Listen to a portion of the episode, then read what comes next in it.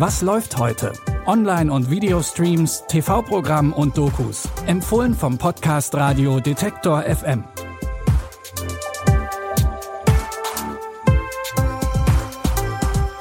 Hallo zusammen, schön, dass ihr dabei seid heute am Dienstag, den 29. November. Wie immer haben wir für euch drei Streaming-Tipps mitgebracht. Los geht's mit einem Film über einen kontroversen Fußballstar. Toni Kroos, Sebastian Schweinsteiger und Cristiano Ronaldo. Sie alle haben eigene Filme bzw. Dokumentationen, die das Leben und die Karriere dieser Fußballer zeigen. Beim schwedischen Fußballer Slatan Ibrahimovic ist das ein bisschen anders. Der Film I Am Slatan zeigt sein Leben, ist aber keine Doku, sondern eben ein Spielfilm. Gibt's nichts zu essen? Nein. Slatan Ibrahimovic. 25 Spiele, 5 Tore. Mit 20 Toren könnte sogar meine Mutter meine Agentin sein. Slatan, wenn du mich nicht respektieren willst, dann solltest du zumindest dein Team respektieren. Wäre gut, wenn du auch mal den Ball zupassen würdest.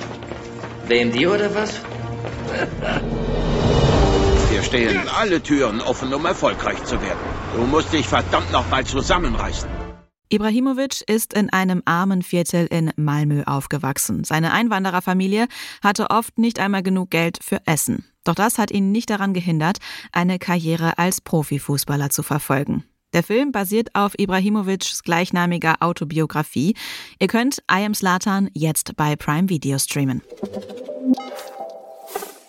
Nach dem Streaming-Trend von Filmen über Fußballstars kommen wir zum nächsten großen Streaming-Trend, True Crime-Dokus. Die Doku-Reihe Ermordet Tatort zeigt verschiedene Tatorte und beleuchtet die Straftaten, die dort begangen wurden.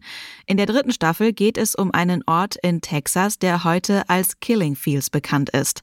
In den 80er Jahren wurden dort Leichen von drei jungen Frauen gefunden. Eine weitere Leiche wurde im Jahr 1991 gefunden.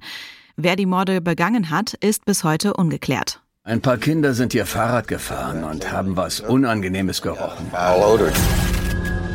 Sie sind dorthin gegangen und fanden ein Mädchen.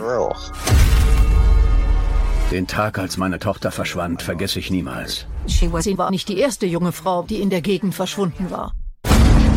Viele waren außer sich. Wie war es möglich, dass man ihren Mörder nicht stellen kann? Ich will, dass er bestraft wird. In der Doku geht es weniger um die Tat an sich als um die Angehörigen der Opfer. Unter anderem wird Tim Miller begleitet, einer der Hinterbliebenen einer Ermordeten. Er versucht mit einer selbst gegründeten Organisation, die anderen Familien vor Ort zu unterstützen.